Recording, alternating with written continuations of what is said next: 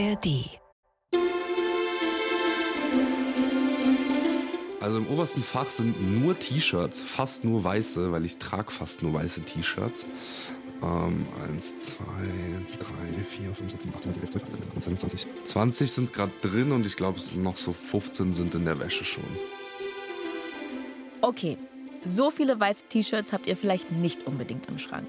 Was aber mehr über Kirill sagt als über euch.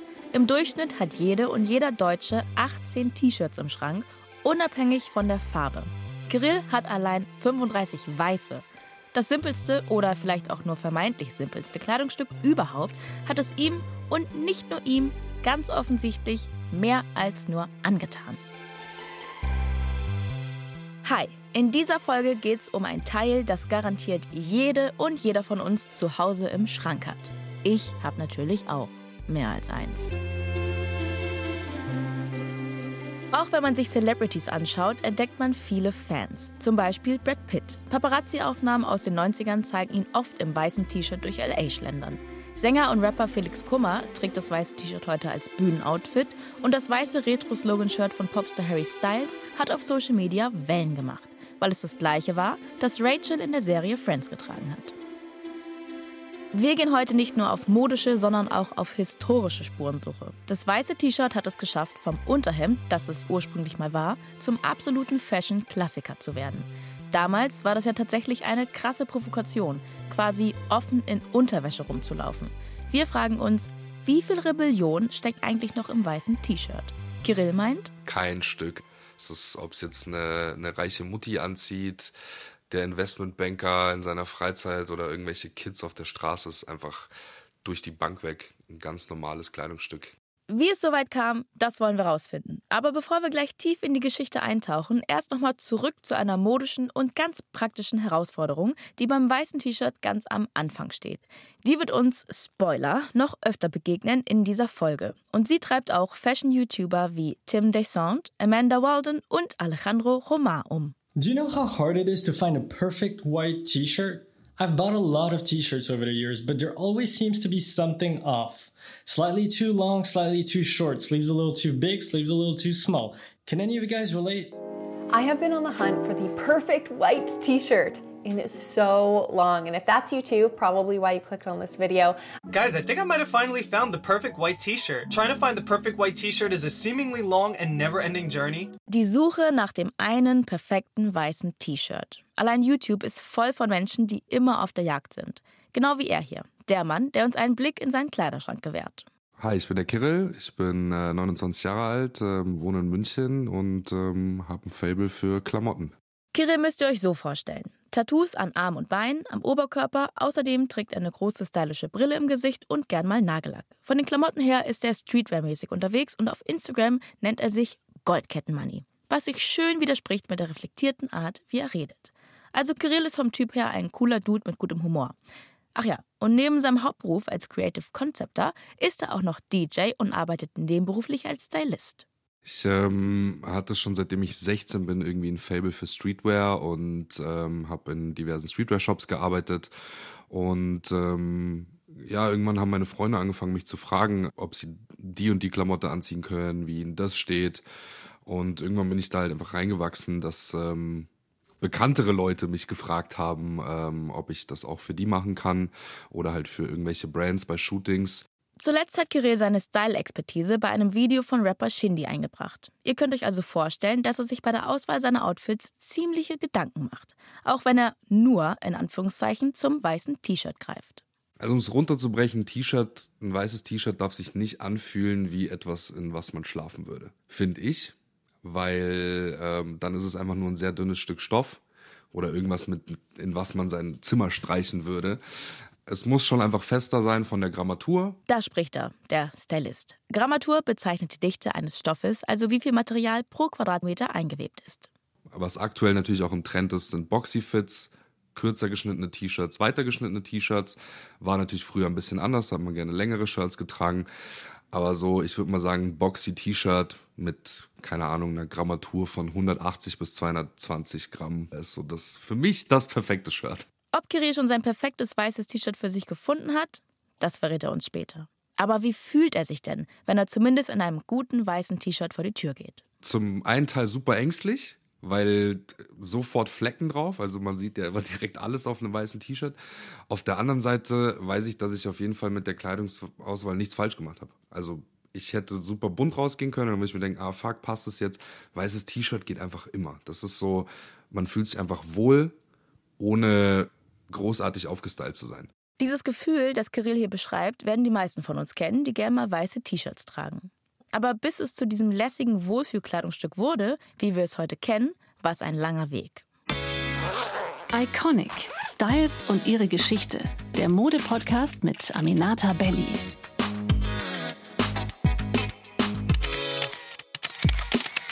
Ja, es gibt manche, die behaupten, das T-Shirt geht bis ins Mittelalter zurück als Unterhemd, als erste Schicht, die man auf dem Körper trägt. Das ist Karl Borromäus Moore. Äh, das macht auch Sinn, aber es hat natürlich mit dem heutigen T-Shirt wenig zu tun. Das T-Shirt, so wie wir es kennen, äh, beginnt eher gegen Ende des 19. Jahrhunderts und es hat militärischen Ursprung. Karl Borromäus Moore heißt übrigens wirklich so könnte auch der Name eines wahnsinnig eleganten, gestiefelten Katers aus dem Bilderbuch sein. Kein Wunder, dass sich so jemand mit Mode beschäftigt. Karl Borromäus Moore leitet das Textilmuseum Augsburg. 2023 läuft dort die Ausstellung Coolness, Inszenierung von Mode im 20. Jahrhundert. Ein Teil der Ausstellung widmet sich dem T-Shirt, ein anderer dem Anzug. Davon handelt, by the way, auch eine Folge von Iconic. Findet ihr hier im Feed oder in der ARD Audiothek.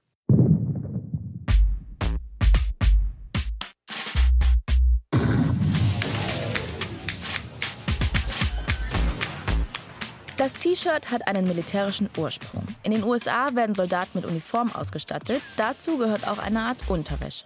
Etwa ab der Zeit des amerikanischen Bürgerkriegs, also Mitte des 19. Jahrhunderts, bekommen Soldaten sowas wie eine lange Unterhose und dazu ein flach gewebtes Wollhemd.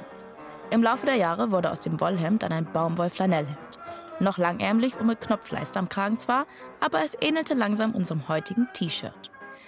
Getragen hat man es zunächst bei den Seestreitkräften. Beginnt in der britischen und äh, auch in der US-amerikanischen Navy, also in der Marine. Und dort ist es auch zunächst ein Unterhemd und wird langsam sozusagen geadelt. Man darf es dann auch auf Deck tragen und es wird offiziell in die Uniform integriert, aber es ist auch da ein Unterhemd.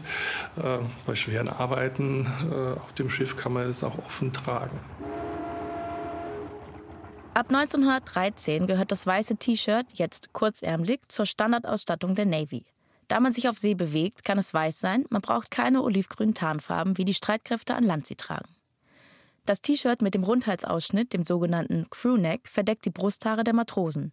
Ja, beim Militär geht's immer schon streng zu, aber es kann noch viel mehr. Es wärmte den, den, Matrosen, es, äh, es schützte ihn, es äh, nimmt den Schweiß auf ähm, und man kann es eben auch tragen, wenn, wenn das Wetter besser ist oder wenn die Uniform darüber oder die Kleidung darüber ausziehen, wenn es sehr schweißtreibende Arbeiten gibt. Also es hat zunächst einen sehr stark funktionalen Sinn. Und diese Funktionalität ist vor allem einem zu verdanken, dem Stoff.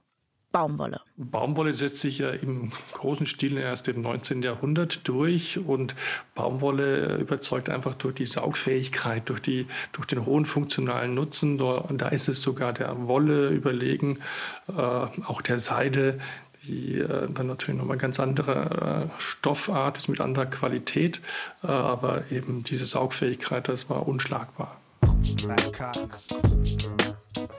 Über die Geschichte der Baumwolle können wir einen eigenen Podcast machen. Ein echt super poetischer Werbeslogan für Baumwolle aus dem 19. Jahrhundert lautet gewebter Wind. Black cotton.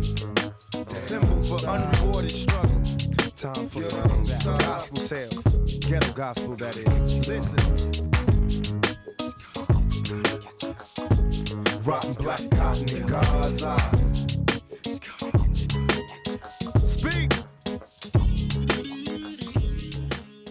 So revolutionär die Eigenschaften des Stoffes sind, so sehr steht Baumwolle auch für Krieg, Sklaverei und Ausbeutung.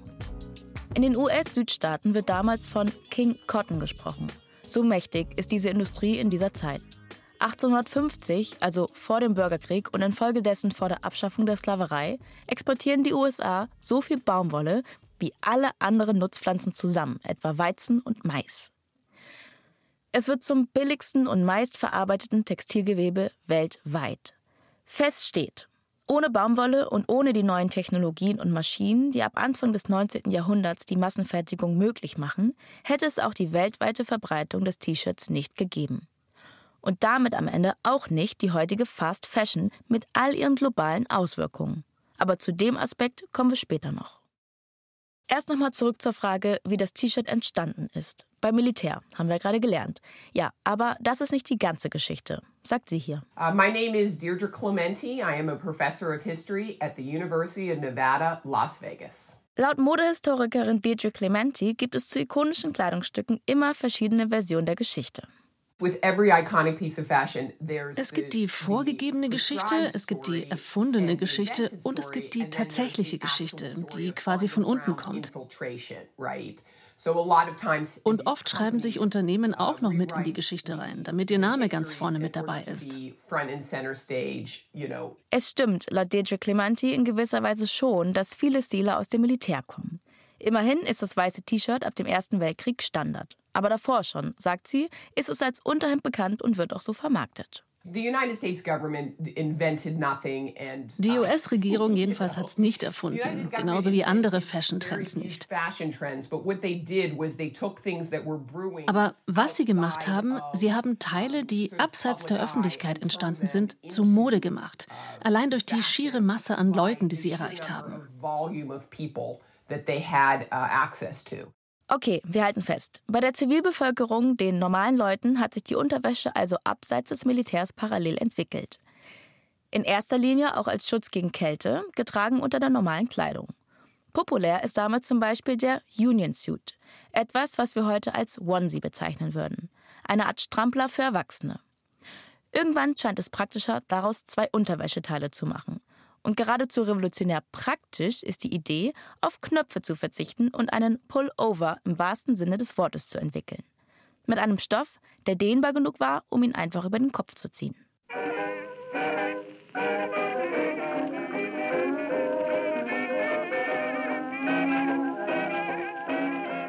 Dass es auch ohne Knöpfe geht, hat bisher ungeahnte Vorteile. Zum Beispiel für Junggesellen, die keine Ahnung vom Nähen hatten. No safety pins, no buttons, no needle, no thread. Also, keine Sicherheitsnadeln, keine Knöpfe, keine Nadel, kein Faden und kein Stress mit abgerissenen Knöpfen. Dieser Slogan steht 1904 in einer Zeitungswerbung der Cooper Underwear Company. Später wird daraus die berühmte Unterwäschenmarke Jockey. Hier wird das Teil noch Bachelor Undershirt genannt. Der Begriff T-Shirt taucht zum ersten Mal gedruckt nicht in der Werbung auf, wie man meinen könnte, sondern in der Literatur. Und zwar bei keinem geringeren als F. Scott Fitzgerald, dem Mann, der uns den großen Gatsby beschert hat. Sein Debütroman Diesseits vom Paradies erscheint 1920. Und da wird in einer Szene der Kofferinhalt des jugendlichen Protagonisten beschrieben, der für seine Abreise ins Internat packt. Im Koffer ist, neben Unterwäsche, Pullover und Mantel, auch ein T-Shirt, das so heißt, weil es, klar, geformt ist wie ein T. Fitzgerald hat das Wort nicht erfunden, aber wie die New York Times-Autorin Pagan Kennedy schreibt, hat er wohl angenommen, dass die Leser und Leserinnen vertraut sind mit diesem Kleidungsstück, das damals in New England an den Prep Schools und Colleges getragen wird. Wohlgemerkt schon 1920. Das passt in das Bild, das die amerikanische Modehistorikerin Deirdre Clementi beschreibt. Es ist eben nicht nur das Militär, das das T-Shirt populär gemacht und dann langfristig auch von seinem leicht schmuddeligen Unterhemdcharakter befreit hat. Uh, ich würde, was den Ursprung des weißen T-Shirts angeht, sagen, es ist eine dieser undurchsichtigen Geschichten mit vielen Drehungen und Wendungen, bevor es in den frühen 1920ern auf der Bildfläche erscheint. Und da haben es dann auch die Studenten getragen, weil es ihnen an der Uni als Teil ihrer Sportuniform ausgegeben wurde. Viele dieser Teile für Männer und Frauen wurden später wichtige Fashion-Trends, siehe auch Shorts oder Tennissocken oder der Jogginganzug. Sweatsuits. Was da vor 100 Jahren geschieht, ist der Beginn des Casual Dress. Über den hat DJ Clementi ein ganzes Buch geschrieben. Ihre These: Die jungen Leute an den Colleges und auf dem Campus prägen die lässige amerikanische Alltagsgarderobe bis heute entscheidend. Und das hat einen einfachen Grund. Diese Klamotten sind einfach super bequem. Deshalb wurden sie auch außerhalb des Gym getragen. Das gehört definitiv zur Geschichte des weißen T-Shirts. Es erfüllt ein gesellschaftliches Bedürfnis. Die Leute mochten, wie es sich anfühlte, also haben sie es getragen. Außerdem waren die Studierenden auf den Colleges unter sich und abseits der Kontrolle ihrer strengen Eltern. Die Modeindustrie beobachtet die College Kids zu der Zeit ganz genau. Ab den späten 20ern und frühen 30ern, sagt Deirdre Clementi, kommen die Firmen und Hersteller sogar zum Trendscouting auf den Campus. Trotzdem ist das T-Shirt zu der Zeit laut der gesellschaftlichen Etikette und so wie es sich bis dahin entwickelt hat, immer noch in erster Linie ein Unterhemd. Und das wiederum heißt? Das T-Shirt äh, offen zu tragen, wie es äh, Ende des 19. Jahrhunderts in kleinen Kreisen schon passiert ist, bedeutete eine Tabuverletzung, weil man etwas Intimes öffentlich gezeigt hat. Und diese Provokation, die war bis in die Nachkriegszeit, bis in die 50er Jahre hinein spürbar. Das war wieder der Historiker Karl Mohr vom Textilmuseum Augsburg. Umso interessanter, wie sich das damals als intim geltende Unterhemd trotz dieser Tabuverletzung langsam immer mehr in die Oberbekleidung der Menschen einschleicht. Wohlgemerkt, vor allem die der Männer erstmal. 1938 jedenfalls vermarktet Sears Roebuck, einer der größten Department Stores und Versandhändler jener Zeit, das T-Shirt als Gob-Shirt. Gob bedeutet umgangssprachlich Matrose. Das Gob-Shirt als Allzweckkleidung, als Oberhemd zum Campen, zum Sport, zur Arbeit, zum Faulenzen oder eben als Unterhemd. 24 Cent kostete das Gob-Shirt damals, umgerechnet heute etwa 4 Dollar. We just keep praising the Lord because we're all on a big mighty mission down here. We are not just going fishing easy. Ein paar Jahre später, ab 1941, vermarktet Sears Roebuck das T-Shirt dann mit dem Slogan You don't need to be a soldier to have your own personal T-shirt. Pass along that ammunition. And we'll all stay Nachdem die USA Ende 1941 mit dem Angriff auf Pearl Harbor in den Zweiten Weltkrieg eingetreten sind, gehen immer mehr Bilder von Soldaten in T-Shirts durch die Medien. In Nachrichtensendungen, in Zeitungen und auf den Titelblättern der Magazine. Damit einher geht auch das Bild von heldenhaftem Patriotismus. Wer ein weißes T-Shirt trägt, hat ein bisschen was vom heroischen Glanz am eigenen Körper. Das T-Shirt transportiert auch das Männliche, natürlich das Soldatische, aber vielleicht eher sozusagen fast das Virile, ähm, Schweiß, Oberkörper, die sich unter dem T-Shirt abzeichnen, äh, eine Männerwelt, äh, das kommt mit dem T-Shirt mit und das ist auch sozusagen der Anknüpfungspunkt, der in vielen amerikanischen äh, Hollywood-Filmen dann zum Tragen kommt. Wenn es um das weiße T-Shirt im Film geht, müssen wir vor allem über zwei Namen sprechen. Zum einen Marlon Brando. Er ist der Erste, der das weiße T-Shirt prominent im Kino trägt. Nämlich im Film Endstation Sehnsucht oder A Streetcar Named Desire. Wie das Theaterstück und der Film von 1951 im Original heißt. Hier spielt Marlon Brando den Fabrikarbeiter Stanley Kowalski.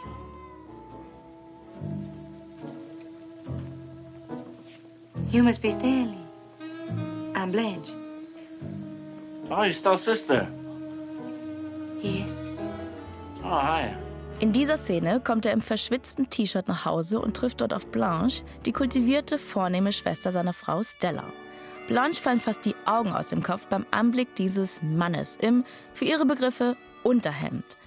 Da sind diese super muskulösen, nackten Oberarme, die aus dem knappen T-Shirt-Ärmel schauen. Und dann zieht er sich auch noch um vor ihr. Hey, you mind if I make myself comfortable? My shirt is sticking. Please, please do. Be comfortable. That's my motto up where I come from. It's mine too. It's hard to stay looking fresh in hot weather where, where I haven't washed or even powdered. Here you are. Brando bedient mit seinem Körper und dieser Rolle das Stereotyp des proletarischen starken Mannes. Die Amerikanerin Alice Harris beschreibt es in ihrem Bildband The White Tea sehr plakativ, wie Brandos stämmiger Körperbau für Amerika selbst steht. Primitiv, naiv, symbolisch für den rohen Triumph des Menschen über die Natur. Wenn man so will, sieht man das bis heute noch in den Anzeigen des US-amerikanischen Modedesigners Calvin Klein. Breite Schultern und Brust, definierte Muskeln von Bauch bis Po. Damals verkörpert das T-Shirt an Brandos muskulösem Oberkörper, so schreibt es Harris, Egalitarismus. Denn wenn Arbeiter es tragen, kann es alles Mögliche verkörpern. Konservativ oder sozialistisch, patriotisch, subversiv. Es lehnt Hierarchien und Privilegien ab und steht für die Gemeinschaft von Arbeitern. Das weiße T-Shirt, zusammen mit der Blue Jeans getragen, wird zur neuen Arbeiteruniform der USA. Es ist Anti-Fashion. Eine Mode von unten gegen die Anzugträger in den Vorstandsetagen. Eine weitere Ebene des Aufbegehrens, neben der Provokation als Unterwäsche in der Öffentlichkeit getragen zu werden.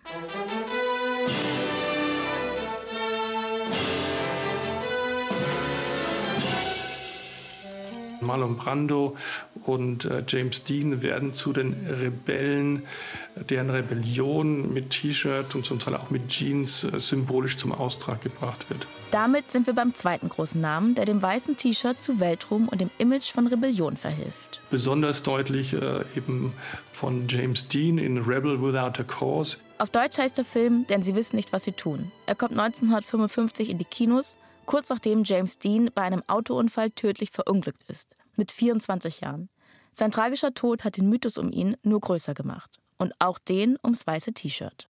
James Dean spielt in Rebel Without a Cause Jim Stark, ein Teenager, der sich von seinen Eltern nicht verstanden fühlt und sich gegen sie auflehnt.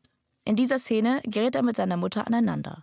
Er gesteht ihr, dass bei einer Mutprobe, einem Autorennen, ein Teenager ums Leben gekommen ist und er sich der Polizei stellen will. Sie will ihn davon abhalten.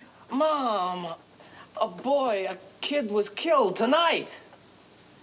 I don't see how I can get out of that by pretending that it didn't happen. Well, you know that you did the wrong thing. That's the main thing, isn't That's it? nothing. Die Kleidung, die James Dean als Jim Stark im Film trägt, erzählt die Geschichte mit. Er stammte aus einer, einer guten Mittelschicht ähm, und als er sich endgültig von seinen Eltern distanziert, legt er den Anzug ab und zieht T-Shirt und Jeans an und ist sozusagen nun Angehöriger einer anderen Community, die aufbegehrt. James Deans Outfit als Jim Stark ist bis heute ikonisch. Blue Jeans, rote Blousonjacke und darunter das weiße T-Shirt. Die Bilder kennt ihr wahrscheinlich, selbst wenn ihr den Film nie gesehen habt. Sie haben sich ins kollektive popkulturelle Gedächtnis gebrannt. Ebenso die Assoziationen, die dadurch heraufbeschworen werden. Eben das Rebellentum, das Aufbegehren gegen die bürgerlichen Erwartungen der Eltern und die zugeknöpften starren Regeln der 50er Jahre. Gleichzeitig transportiert das weiße T-Shirt an James Dean aber noch etwas anderes. Eine Art von Rebellion, die manchmal zu kurz kommt bei der Rezeption des Films. Nämlich nicht nur das Coole, Lässige, sondern auch das Verletzliche. Wie in dieser Szene von Rebel Without a Cause.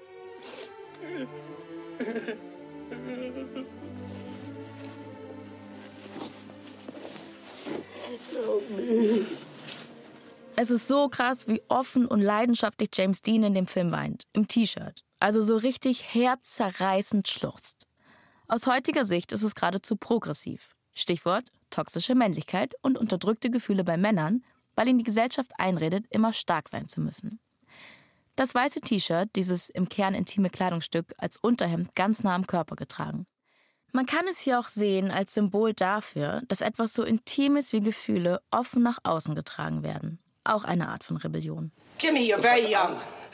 A foolish decision now could wreck your whole life.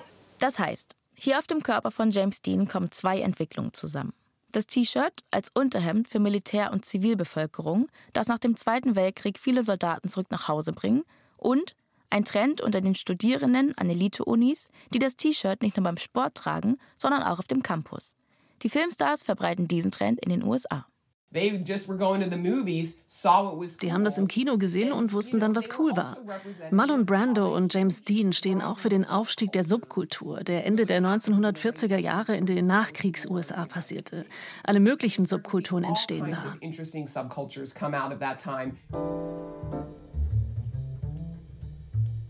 Das T-Shirt spricht also auch junge Leute an, die sich gegen den Materialismus der Nachkriegsjahre wehren, gegen Konventionen und den Optimismus um sie herum. Das T-Shirt wird mit der Zeit so populär, dass es als Preppy Fashion Piece die amerikanische Gesellschaft auch weiter oben infiltriert. Prominentes Beispiel: der damals aufstrebende Senator John F. Kennedy. Der trägt Anfang der 1950er Jahre wahrscheinlich schon sehr viel länger T-Shirts als die meisten rebellischen Jugendlichen zu der Zeit.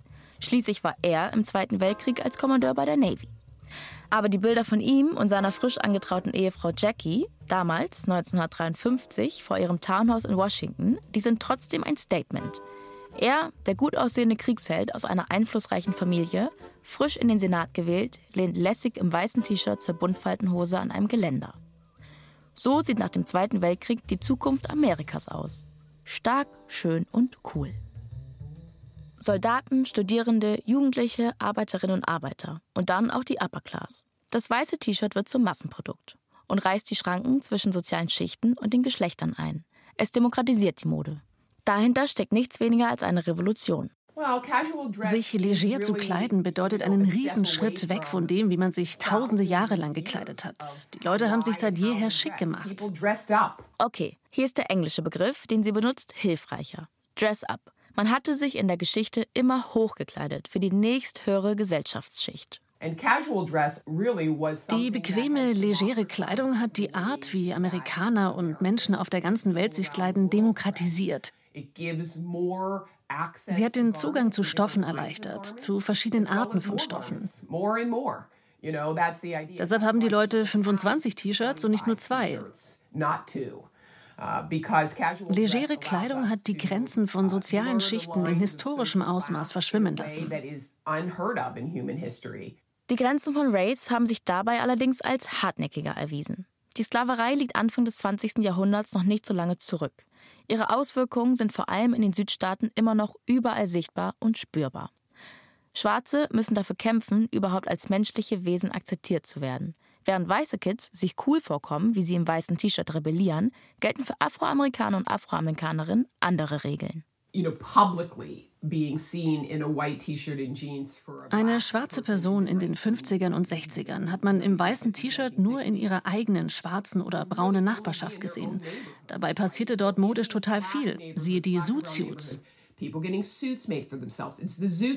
Das sind die stylischen Herrenanzüge, die in den 1930ern und 40er Jahren vor allem von Afroamerikanern, Chicanos und Puerto Ricanern getragen werden. Wenn ihr mehr dazu wissen wollt, hört euch die Folge über Anzüge im Feed von Iconic an. Man sieht schon auch weiße T-Shirts, aber eher in einem sehr privaten Umfeld. Nicht so, hey, guck mal, ich habe ein weißes T-Shirt und eine Jeans an. Dieses Privileg hatten Schwarze nicht in den USA. Bis heute. Das Letzte, was sie wollten, in vielerlei Hinsicht, war irgendwie herauszustechen. Die Regeln waren damals vor allem von weißen Männern gemacht, die kulturellen Einfluss hatten. Frauen und POC werden oft ausgeschlossen oder übernehmen die Trends später. Es gibt Hinweise, dass auch Frauen schon früh T-Shirts getragen haben, in den 1920ern. Aber eben privat oder zum Sport. Auf amerikanischen Werbeanzeigen aus den 40er Jahren sind dann schon eindeutig Frauen in T-Shirts zu sehen. Auch wenn die T-Shirts nicht so genannt werden, sondern irritierenderweise zum Beispiel Poloshirts. Aber es ist alles da. Die T-Form und der geriffelte Rundhalsausschnitt, kein Kragen. Diese Shirts werden als bequeme Sommeroutfits beworben, die man mit Shorts oder Sportklamotten tragen kann. Es gibt sie nicht nur in weiß, sondern auch schon als buntes Ringel-T-Shirt. Aber so richtig angekommen ist das T-Shirt da noch nicht bei den Frauen.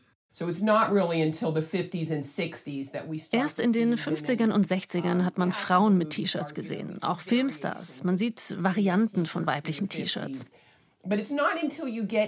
Aber erst Ende der 60er, Anfang der 70er wird das T-Shirt richtig Teil der amerikanischen Kleiderschränke.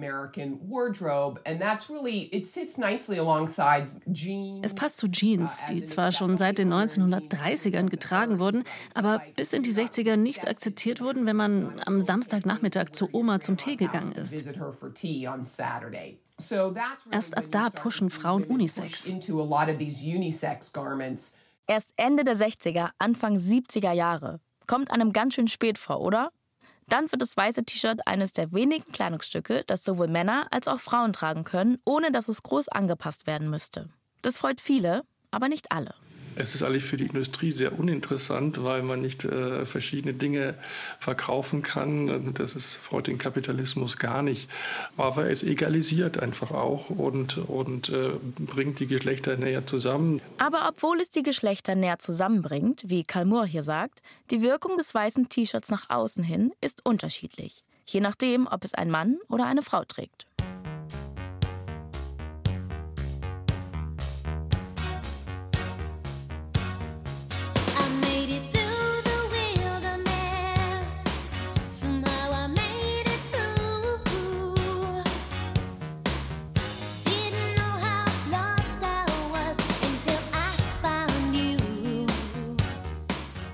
Von seinem Wesen und seinem Design her schwingt beim weißen T-Shirt immer eine gewisse erotische Anziehungskraft mit. Das schreibt Alice Harris in ihrem Bildband The White Tee. Wie bei allen Kleidungsstücken gelte, je näher sie am Körper getragen werden, desto größer wird die sexuelle Anspielung. Und das T-Shirt wird ja direkt auf der Haut getragen. Es umarmt den Oberkörper. Eng getragen betont es die Muskeln oder Brüste. Lose getragen deutet es die nackte Form nur an, was den Reiz unter Umständen noch größer macht. Laut Harris provoziert oder prahlt das weiße T-Shirt damit, dass es ja eigentlich mal Unterwäsche war. Herrenunterwäsche. Das heißt, weil eine Frau es trägt, schwingt auch eine sexuelle Zweideutigkeit und Erotik mit. Ja, also ich habe noch mal dieses Zitat von Armani rausgesucht. Das ist Silke Wichert. Sie ist Journalistin und schreibt viel über Mode. Und ja, sie spricht hier über einen der bekanntesten Modemacher unserer Zeit, Giorgio Armani. Der selber ja auch sehr viele T-Shirts trägt und auch diese äh, T-Shirt unter äh, unter Jackett-Mode äh, ziemlich mit beeinflusst hat. Und der sagt ja, ein weißes T-Shirt formt den Busen einer Frau oder die Brust eines Mannes auf begehrenswerte Weise, ohne vulgär zu werden. Natürlich hat er Armani immer recht. Also wenn man ihm glaubt, ähm, dann geht das ja sowohl für Frauen als auch für Männer. Aber ähm hm, vulgär ist so eine Sache. Brüste unter dem weißen T-Shirt, das weiß jeder Mensch, der welche hat, also Brüste, nicht T-Shirts. Brüste können manchmal ein bisschen tricky sein. Klar, auch Männer wollen in der Regel nicht, dass ihre Brustwarzen durch den Stoff scheinen. Und wenn doch, auch egal. Aber Frauenbrüste werden nun mal krass sexualisiert. In dem Zusammenhang wird jetzt übrigens auch die T-Shirt-Farbe Weiß nochmal interessant. Die Farbe Weiß ist natürlich äh, historisch immer mit der Reinheit, mit Purness äh, ver verknüpft und ähm, das war immer auch ein Zeichen von moralischer Reinheit, von, von, äh, von, von ethischer Makellosigkeit. Äh, Ihr ahnt, was jetzt kommt im, weiblichen Bereich von, von, Jungfräulichkeit. Das sind alles so Überlegungen, Diskurse von Reinheit, äh, die immer vom Physischen ins Moralische umschlagen. Und deshalb ist das das Spannende. Und man kann da hinein alles projizieren, was die Fantasie äh, ja, triggert. Sexualisierung oder auch Sexiness und moralische Reinheit. Schon wieder ein interessantes Spannungsfeld, das sich hier auftut und bei dem unsere Geschlechterbilder mächtig hineinspielen. Ja, wir interpretieren hier gerade sehr viel rein in das weiße T-Shirt, aber wenn man länger über Mode nachdenkt, und das tun wir bei Iconic, dann ergeben sich auf einmal ganz viele Bedeutungsebenen, die möglicherweise noch heute bei Kleidungsstücken mitschwingen können. War noch nur ganz unterbewusst, versteckt. Und dann reicht manchmal auch einfach ein bisschen Wasser und schon ist Frau in einem ganz anderen Kontext drin, der das Gegenteil ist von versteckt und subtil.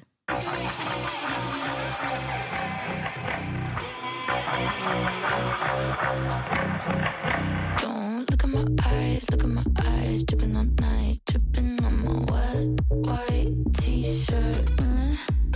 Das Wet White T-Shirt, das die amerikanische Popsängerin Upsell hier besingt, es ist fast schon ein Klischee von Sexiness. Brüste, die sich unter fast durchsichtigem, nassen Baumwollstoff abzeichnen, harte Nippel durch das kalte Wasser. Die ersten Wet T-Shirt Contests sollen 1971 stattgefunden haben. Natürlich in den leidenschaftlich brüden USA. Die 24-jährige Apsel mag das weiße T-Shirt übrigens nicht nur nass, hat sie uns erzählt. Wenn ich ans weiße T-Shirt denke, dann stelle ich es mir immer zusammen mit einer Levis Jeans vor. Das ist ein sehr amerikanischer Look und sehr 90er. Ich bin Ende der 90er geboren und fühle mich wahrscheinlich deshalb zu dieser ganzen Mode und Kultur so hingezogen. Aber ich mag einfach den Titel Wet White T-Shirt. Der ist super. Wet White T-Shirt. I was like, that's so good.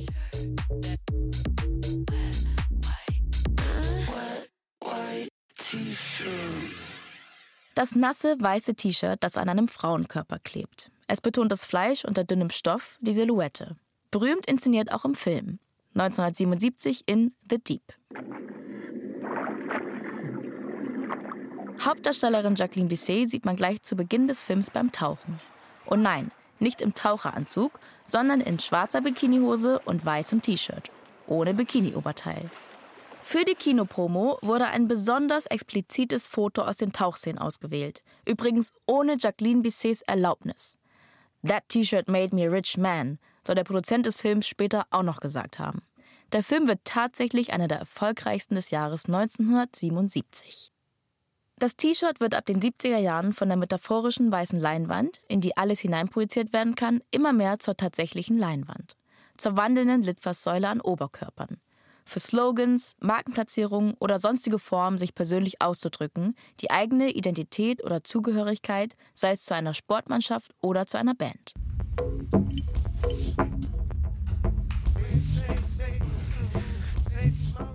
Die Idee zu bedruckten T-Shirts hatten Unis. 1932 schon.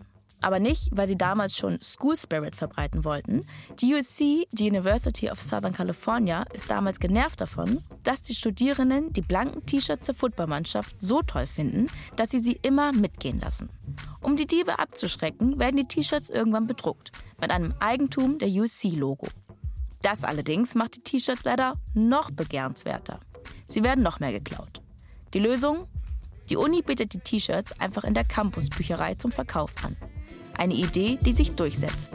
Heute kann man auch in vielen deutschen Unishops solchen Merch kaufen. Was im Sport und an den Unis funktioniert, schaut sich bald auch die Politik ab. Den ersten politischen Werbeeinsatz hat das T-Shirt 1948. Es sollte den Republikaner Thomas E. Dewey im US-Präsidentschaftswahlkampf unterstützen. Hat leider nicht geholfen. Er hat trotzdem gegen Harry S. Truman verloren.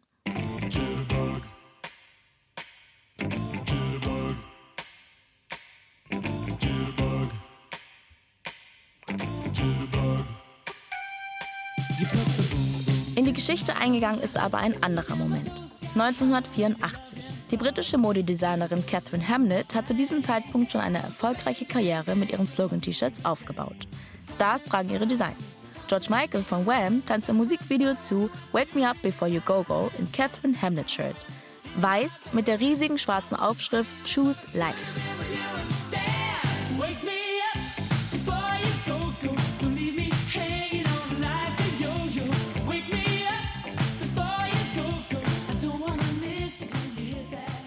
Catherine Hamnett hat damals schon den Ruf einer Modeaktivistin. Sie vertreibt ihre weißen T-Shirts mit politischen Botschaften wie Think Global oder Stop Acid Rain. 1984 wird sie zu einem Empfang bei der britischen Premierministerin Margaret Thatcher eingeladen. Sie schmuggelt eins ihrer T-Shirts in die Räumlichkeiten in der Downing Street, streift es heimlich über und geht für einen kleinen Plausch zu Thatcher. Die schüttelt ihr die Hand, beugt sich nach vorne, um zu lesen, was auf ihrem T-Shirt steht, und lässt einen verhaltenen Schrei los. So erzählt es Hamlet später der Zeitschrift Harper's Bazaar. Auf Hamlets T-Shirt steht 58% don't want Pershing. 58% sind gegen Pershing-Raketen. Ein Protest gegen die Entscheidung der Premierministerin, amerikanische Raketen auf britischem Boden zu stationieren. Obwohl die Mehrheit der Briten dagegen war. Die Fotos von dem Empfang gehen um die Welt und zeigen, welche mediale Wirkmacht ein T-Shirt entfalten kann. Und heute? Kleiner Zeitsprung. We teach girls to shrink themselves, to make themselves smaller. We say to girls, you can have ambition, but not too much. You should aim to be successful, but not too successful, otherwise you will threaten the man. Mehr als 30 Jahre später, 2016, lässt die neue Chefdesignerin bei Dior auf weiße T-Shirts den Spruch drucken, We should all be feminists. Das war von Maria Grazia äh, Curie. Äh, also es hat sie auch mal erzählt, dass eigentlich, dass das Atelier ihr dazu geraten hatte, äh, das nicht auf dem Laufsteg zu zeigen, weil das dann doch ein bisschen äh, bei Dior als zu wenig galt. Also einfach ein weißes T-Shirt mit einem Slogan drauf. Aber letztlich hat sie es gemacht und wo am Anfang sich, glaube ich, noch die Leute das Maul zerrissen haben, ähm, ist es ja dann eingeschlagen ähm, und wurde für, glaube ich, anfangs 595 Euro, mittlerweile kostet es noch mehr, verkauft und war ständig ausverkauft. Also einfach nur, weil es ein Statement war und für eine Marke wie Dior dann doch äh, in dem Fall nochmal was Neues. Also das war womöglich das letzte Mal, dass es ein Stück Rebellion hatte, weil es halt äh, bei, das bei Dior noch nicht gegeben hatte. Einfach nur, einfach nur ein weißes T-Shirt mit Slogan. Dieser Slogan We should all be feminists ist ursprünglich der Titel einer Rede der nigerianischen Schriftstellerin Shimamanda Ngozi Adichie. Sie hat der Zusammenarbeit mit Dior ausdrücklich zugestimmt. Feminismus sei immer noch mit negativen Vorurteilen behaftet. Ein T-Shirt würde zwar die Welt nicht verändern, aber zumindest die Idee des Feminismus verbreiten. Warum die Idee im Dior-Shop aber mittlerweile für 750 Euro verkauft werden muss, bleibt ein Rätsel. Oder nein, einfach nur Kapitalismus, die feministische Idee zum Kaufen. Damit zurück zu einer der Fragen, die wir uns in diesem Podcast gestellt haben. Wie viel Rebellion steckt heute noch im weißen T-Shirt? Also im weißen Basic-Shirt ohne Slogan. Gar keine, kann man natürlich argumentieren. Zumindest nicht in dem Sinne wie in den 50er Jahren zu James Dean-Zeiten, als man sich damit gegen eine versteinerte Gesellschaft, gegen eine bleierne Zeit auflehnen konnte. Es ist ja ohnehin so. Siehe auch das Dior Feminist T-Shirt. Sobald sich der Kapitalismus der rebellischen, coolen Bilder bedient und die Konsummaschine anläuft, ist alles nur noch Marketing. Und wir leben nun mal im Zeitalter des Konsums, das sich als American Way of Life weltweit ausgebreitet hat. Die amerikanische Garderobe steht für Exzess, für Bequemlichkeit. Sie muss praktisch sein. Warum haben die Leute 15 T-Shirts? Weil sie können. Das weiße T-Shirt ist längst ein Massenprodukt. Wenn man heute irgendwo einen rebellischen Charakter sehen möchte, dann am ehesten noch in seinem Design. Dem weißen Minimalismus und der Einfachheit, dem weniger ist mehr, in einer Welt, in der alle immer mehr wollen und Wachstum fast schon Religion ist.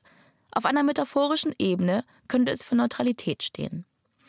Etwas, was in unseren polarisierten Zeiten selten geworden ist wo andauernd alles in Echtzeit auf Social Media kommentiert wird, wo man ständig eine Meinung haben muss. Das weiße T-Shirt entzieht sich dem, bietet keine Angriffsfläche. Wobei es sich gegen eines nicht wehren kann. Die Vereinnahmung durch die High Fashion, die das weiße T-Shirt zum Statussymbol erheben will. Äh, wichtig ist beim Designer-T-Shirt, dass es als Designer-T-Shirt erkennbar ist. Also dieses Differenzzeichen, das man daran sozusagen erkennen kann, das ist ganz entscheidend. Das kann auch dezent sein. Sehr gute Stoffqualität, ein besonderer Rundhals, ein winziges Logo am Saum. Ein Designer-T-Shirt, das nicht als solches erkennbar ist, ist äh, in der Wahrnehmung der, der, Mode quasi nutzlos. Mode lebt immer von Differenz. Der Unterschied verspricht eben Neuigkeit. In Neuigkeit verspricht eben eine soziale Exklusivität bis zu einem bestimmten Grad. Wer will, kann sich für absurde 120 Dollar ein weißes T-Shirt kaufen, das Kanye West mit dem französischen Label APC designt hat. Wer nicht will, kauft sich weiterhin das Sechserpack der US-Traditionsmarke Hanes für 40 Euro. It's not just underwear, it's Hanes. An diesem persilweiß gewaschenen Kleidungsstück perlt einfach alles ab. Sogar die Tatsache, dass das T-Shirt heute immer herangezogen wird als Symbol für Fast Fashion – mit all ihren ethischen und ökologischen Auswirkungen, sogar das kann seinem Image nicht schaden. Dabei hat das T-Shirt das System Fast Fashion vorangetrieben. Das zeigt die Geschichte der berühmten Marke Hanes, gegründet im Jahr 1900 in North Carolina. Hanes Uh, Hanes ist immer noch eine riesige Firma. Sie haben das 20. Jahrhundert auf eine Art überlebt, wie es wenige geschafft haben. Warum? Weil sie keine Modeteile hergestellt haben, sondern Gebrauchsgegenstände. Sie waren mit die ersten, die ihre Produktion Mitte der 80er ins Ausland verlagert haben, wie später viele Unterwäschemarken aus dem Süden der USA, weil sie eben nicht nach der Mode produzieren mussten, wie bei einem Kleid, das alle zwei Jahre neu erfunden werden muss musste.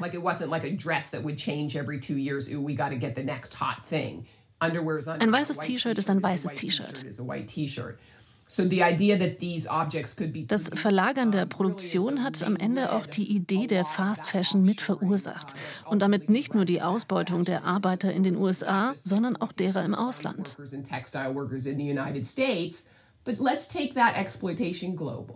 Gerade in letzter Zeit auch beim weißen T-Shirt gibt es wieder Gegenbewegungen zur Fast Fashion.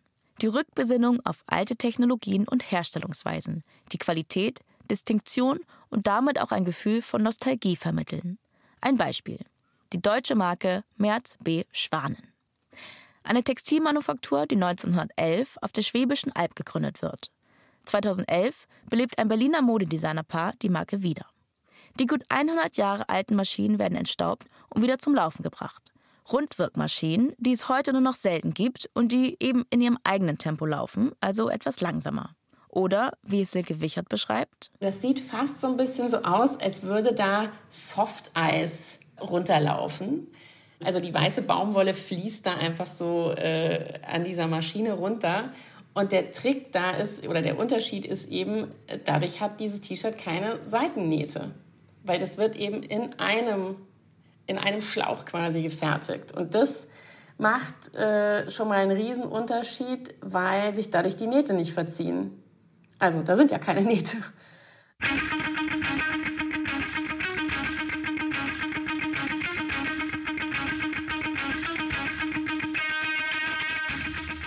2022 wird plötzlich der Online-Shop von Merz B. Schwanen geplündert.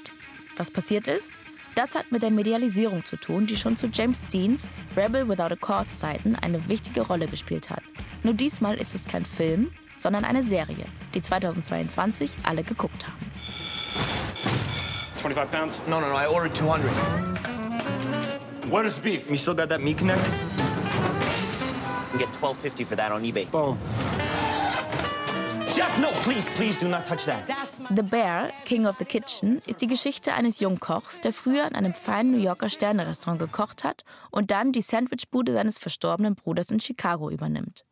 Eine der Hauptrollen in der Serie, das weiße T-Shirt des Protagonisten, das er in ungefähr jeder Szene trägt.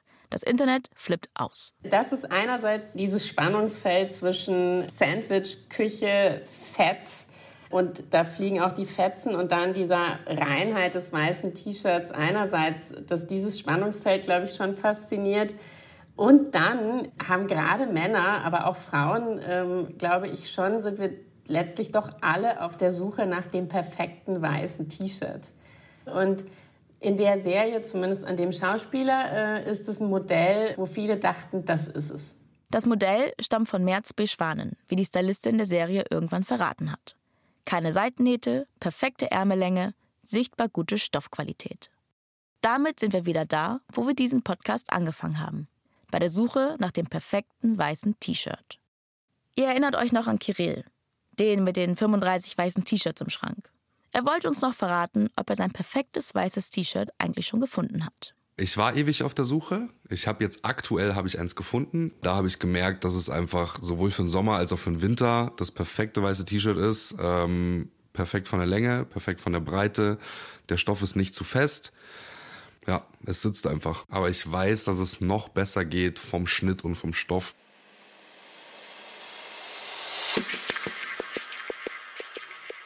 Das war Iconic mit mir, Aminata Belli. Und bleibt noch kurz dran, ich habe noch einen Tipp für euch. Wir danken Deirdre Clementi, Silke Wichert, Karl Borromeus Mohr und Kirill alias Goldkettenmoney für das Gespräch mit uns. Alle Bücher, die ich in dieser Folge erwähnt habe, noch mehr Infos zu unseren Gästen und Lesetipps habe ich euch in die Shownotes gepackt. Und wenn ihr da eh rumklickt, gebt diesem Podcast doch gerne eine gute Bewertung, wenn er euch gefällt. Schickt ihn an modebegeisterte Freunde und Freundinnen und lasst uns ein Abo da. Dann kriegt ihr neue Folgen sofort in euren Feed gespült und es hilft uns.